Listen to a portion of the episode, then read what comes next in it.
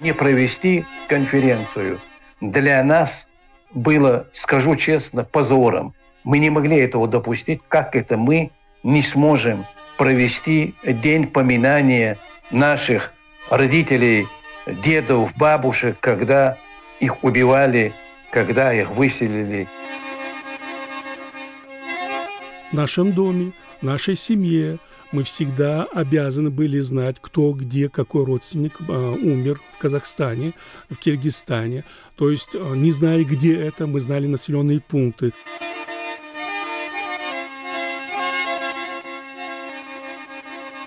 Со смертью Иосифа Сталина, высланным со своей родины чеченцам и ингушам, удалось вернуться домой. С 1957 года они получили возможность приехать на свои родные земли, за права жить на которых им вновь пришлось бороться. Во времена Сталина принудительному выселению в Центральную Азию подверглись почти полмиллиона чеченцев и ингушей. Нет семьи, которую бы не затронула эта ссылка. Вернувшись на родину, люди столкнулись с замалчиванием исторической памяти. Во времена Советского Союза говорить о незаконности депортаций и о том, что основания для нее были полностью выдуманными, было строго запрещено. Меня зовут Катя Филиппович. С вами подкаст «Кавказ Реалии. Изгнанные. Депортация чеченцев и ингушей». В нем мы расскажем о самом страшном времени в их истории, травме и памяти поколений, о том, как события 80-летней давности продолжают влиять на целые народы –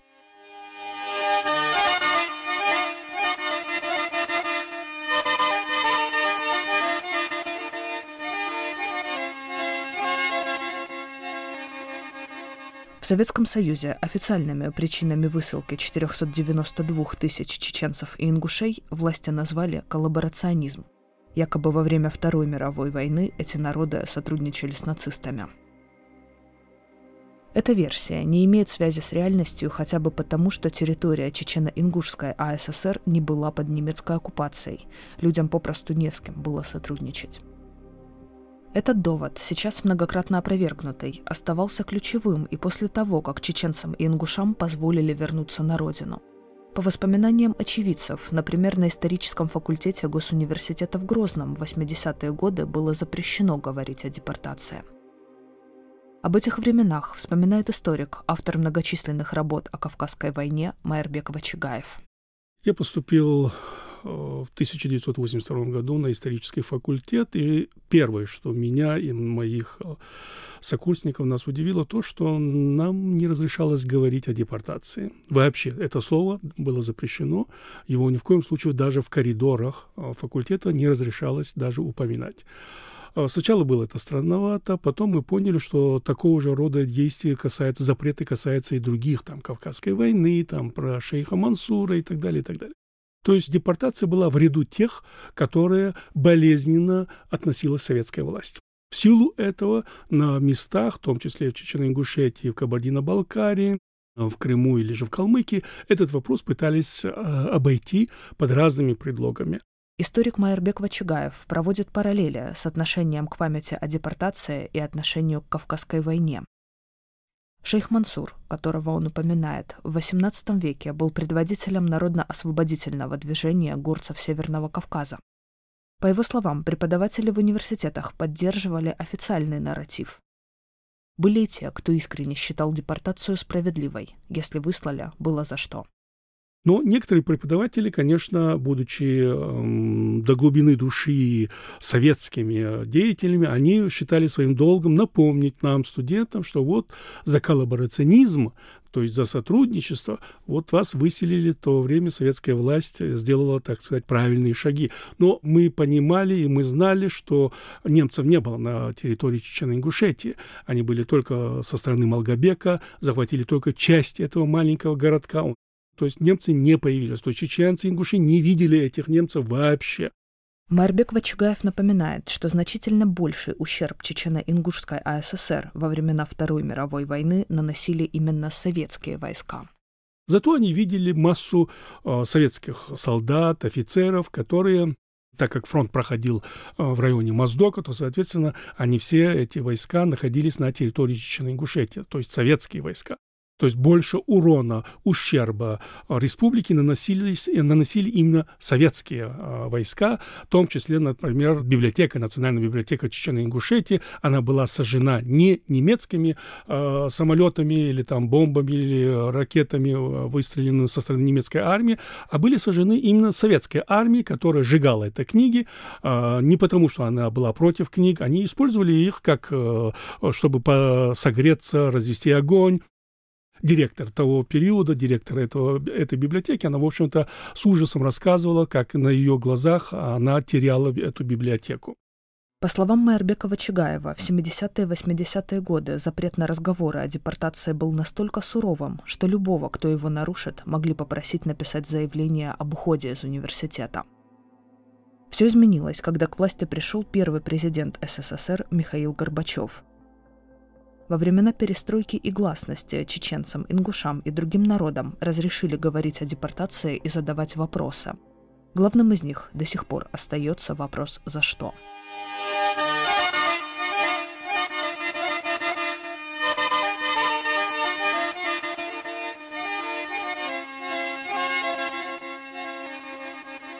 14 декабря 1989 года Верховный Совет СССР принимает документ, который многие десятилетия ждали миллионы людей.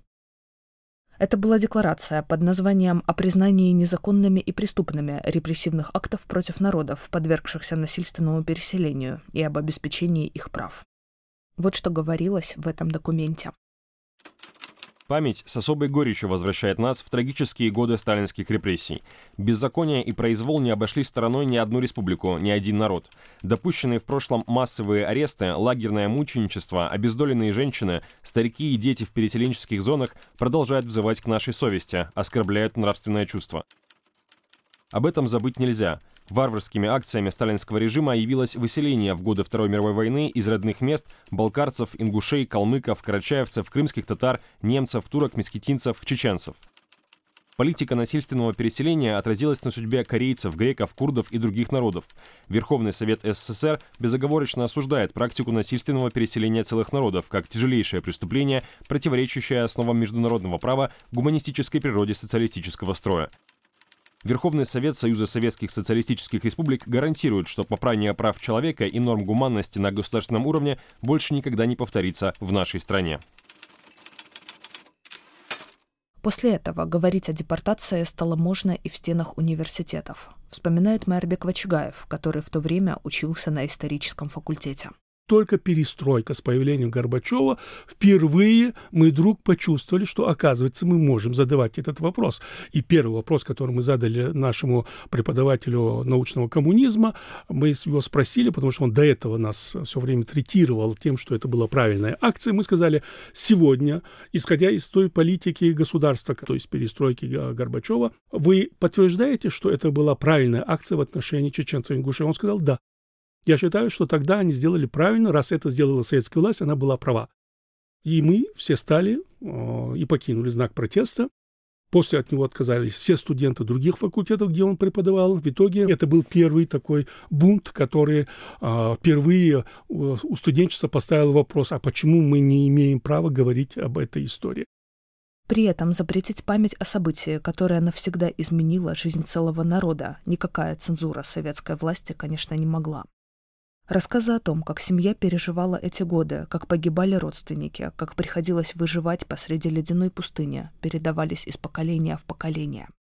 Исследователь Майербек Вачигаев вспоминает, как в его семье рассказывали эти истории. Дело в том, что когда мы говорим о памяти, об исторической памяти, надо иметь в виду, что историческая память о депортации у чеченцев передается из поколения в поколение нашем доме, нашей семье мы всегда обязаны были знать, кто, где, какой родственник э, умер в Казахстане, в Киргизстане.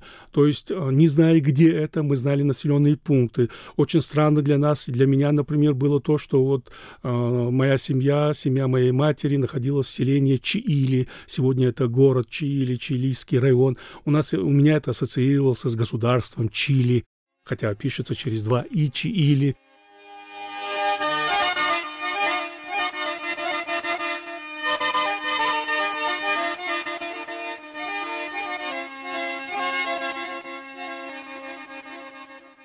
годы непризнанной Чеченской республики Ичкерия в Грозном появляется памятник депортированным.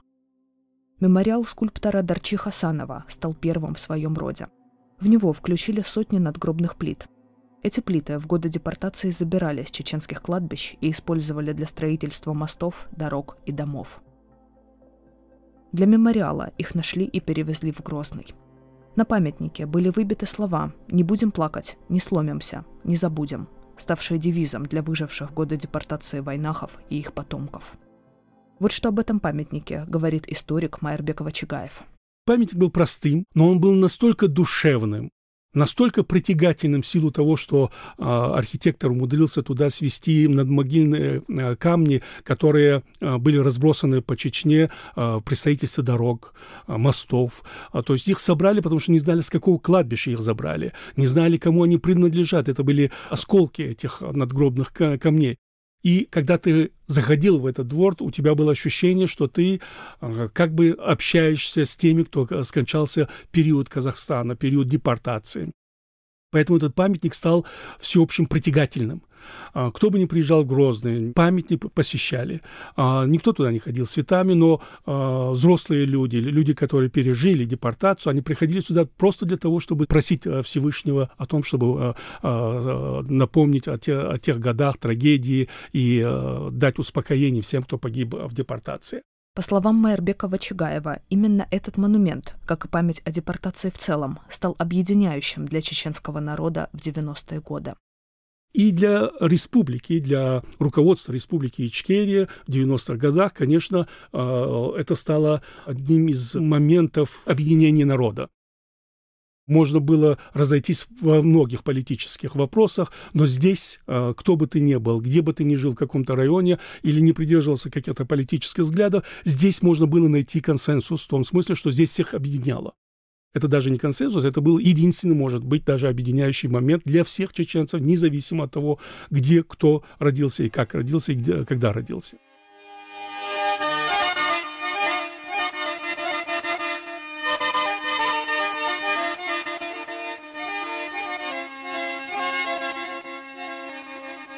После Второй Чеченской войны отношение к памяти о депортации, по крайней мере в публичном поле, меняется вновь.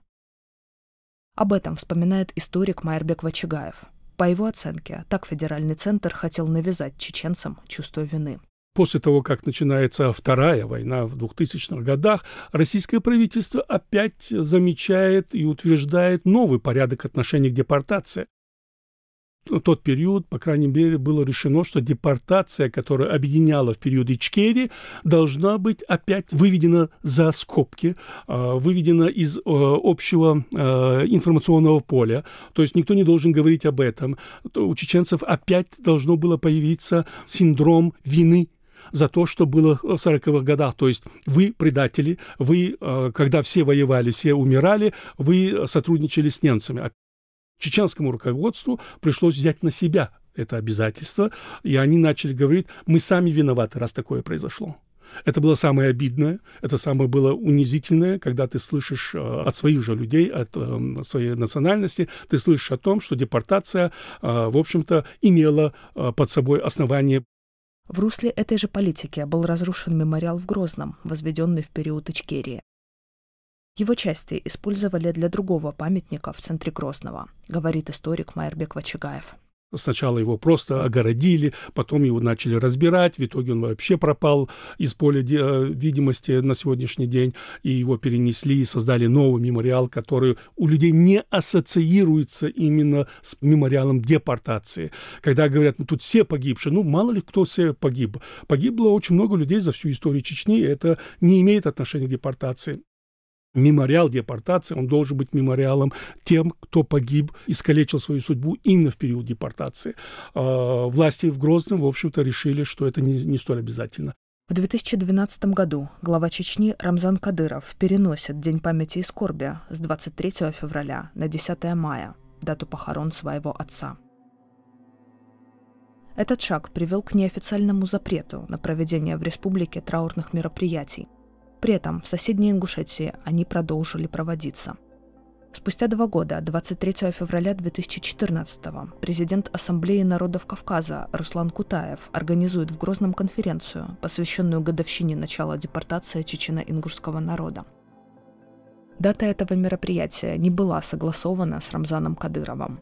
Вот что об этой конференции говорит сам Руслан Кутаев. Понимали ли мы ту ответственность, которую мы на себе брали? Да, мы об этом тоже за несколько дней до конференции говорили. И очень многие участники беспокоились и не были готовы. Но там принципиально я и мои близкие друзья, мы взяли на себя обязательство, что всю ответственность за конференцию мы возьмем на себя.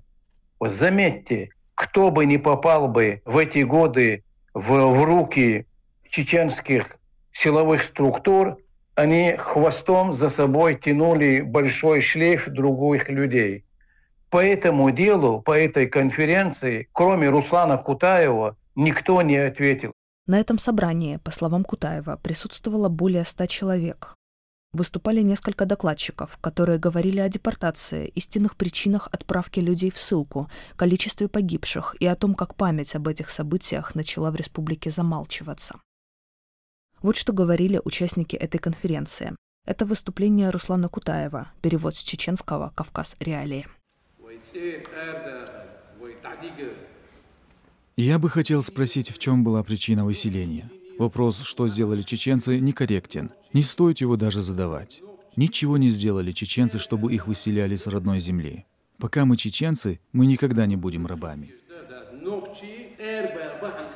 А это говорит доктор философских наук Вахид Акаев, тоже выступавший на этой конференции. Несмотря на то, что на государственном уровне депортация народа признана геноцидом, осуществленным сталинско-бериевским режимом, принят закон о реабилитации репрессированных народов, все часто в научных изданиях, публицистике, тема депортации чеченцев из душей и других народов, подвергшихся насильственной депортации, периодически реанимируется отдельными политиками, журналистами, исследователями. Они продолжают обвинять чеченский народ в измене Родине, сотрудничестве с фашистами, массовом дезертирстве, восстании в тылу советской армии. После собрания Руслан Кутаев подвергся преследованию. Он вспоминает, как оно начиналось. По его словам, ему позвонили люди из ближайшего окружения Рамзана Кадырова. В номере, когда звонок, смотрю, все семерки, вот все семерки. Меня это откровенно и удивило. Номер такой оригинальный. Мне э, человек представился, там спросил Руслана Кутаева, это я говорю я. Он говорит, я э, Магомед Даудов, председатель парламента. Я говорю, очень приятно. И что? Он говорит, вот наш пача, я дословно говорю, то есть наш падишах, зовет тебя к себе. Но я говорю, у меня нет падишаха. Я всю свою жизнь хвастался, гордился тем, что у меня не было ни царей, ни королей, ни князей, ни ханов, ни беков, я представляю свободное сообщество чеченцев, и я продолжаю им быть. И поэтому, естественно, ни на чьи вот эти просьбы или приказы, он не говорил, что это приказ, он говорит, он, чтобы ты пришел, я сказал, я не приду, потому что я к вам на работу не нанимался. В 2014 году Руслана Кутаева приговорили к трем годам и десяти месяцам колонии по обвинению в хранении наркотиков. Как убежден он сам и его защитники, дело было полностью сфальсифицировано и стало местью за проведенную конференцию о депортации.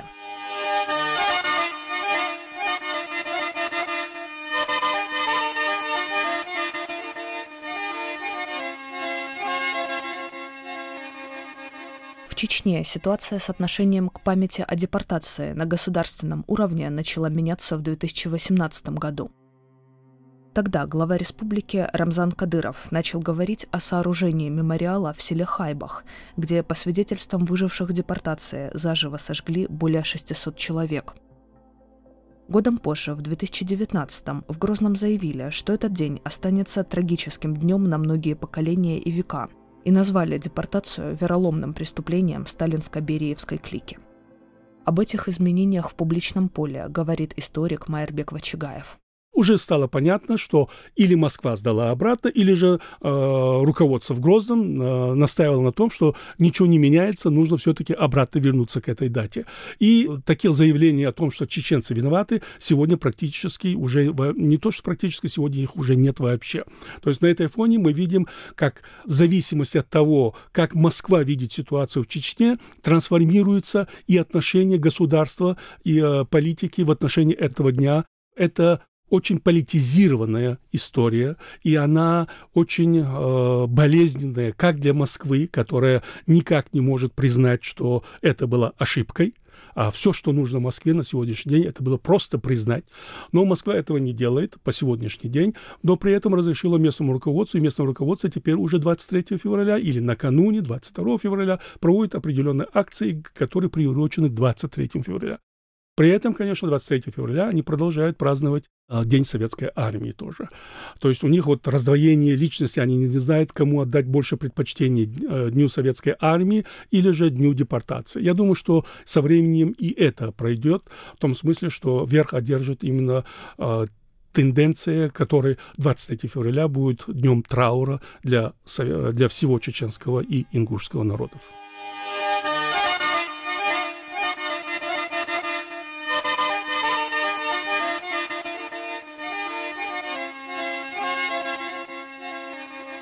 2023 году в России издают новый школьный учебник по истории страны.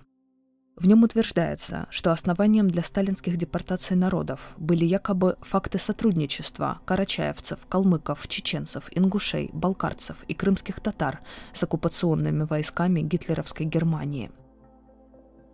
Текст о репрессированных оказывается включен в учебнике в пункт под названием «Пособники оккупантов». Один из авторов этого учебника – помощник президента России Владимира Путина Владимир Мединский, он же бывший министр культуры.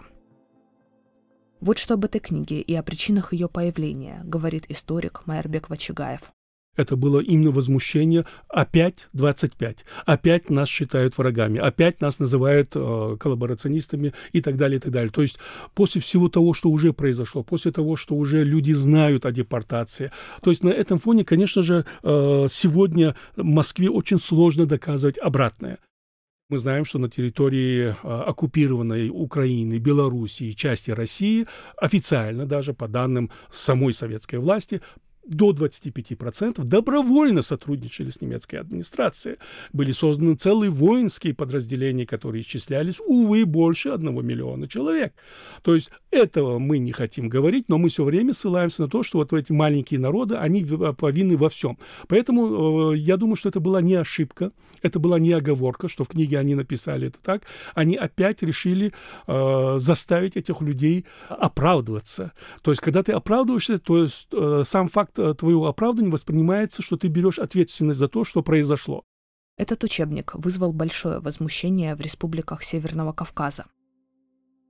Против него выступили и в Ингушетии, и в Чечне, причем в последней это было сделано на уровне руководства республики. Председатель парламента Чечни Магомед Даудов писал в своем телеграм-канале, что тираж учебника был изъят из школ по поручению Кадырова. Спустя некоторое время запись об этом была удалена. Вскоре в Чечню приехал министр просвещения России Сергей Кравцов. Он презентовал Кадырову учебник с исправленной главой. Грозный ведет себя, скажем так, агрессивно, зная, что они могут что-то изменить. И они изменили. Э, но я не думаю, что они изменили это в головах этих чиновников. Я боюсь, что это опять и опять будет возникать в разного рода каких-то пособиях и так далее, и так далее. То есть пока Москва официально не признает этого факта как противоречащий э, логике, противоречащий правде, действительности того, что было на тот период, это будет появляться, к сожалению, раз за разом.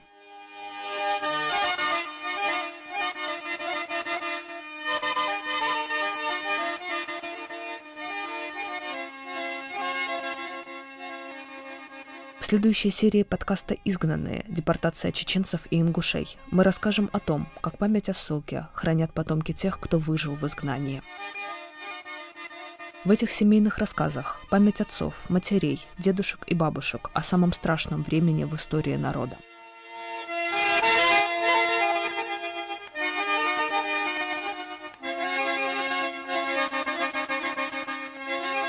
Эту историю вместе с нашими гостями вам рассказываю я, Катя Филиппович. Слушайте нас на всех подкастных платформах и до встречи в следующей серии.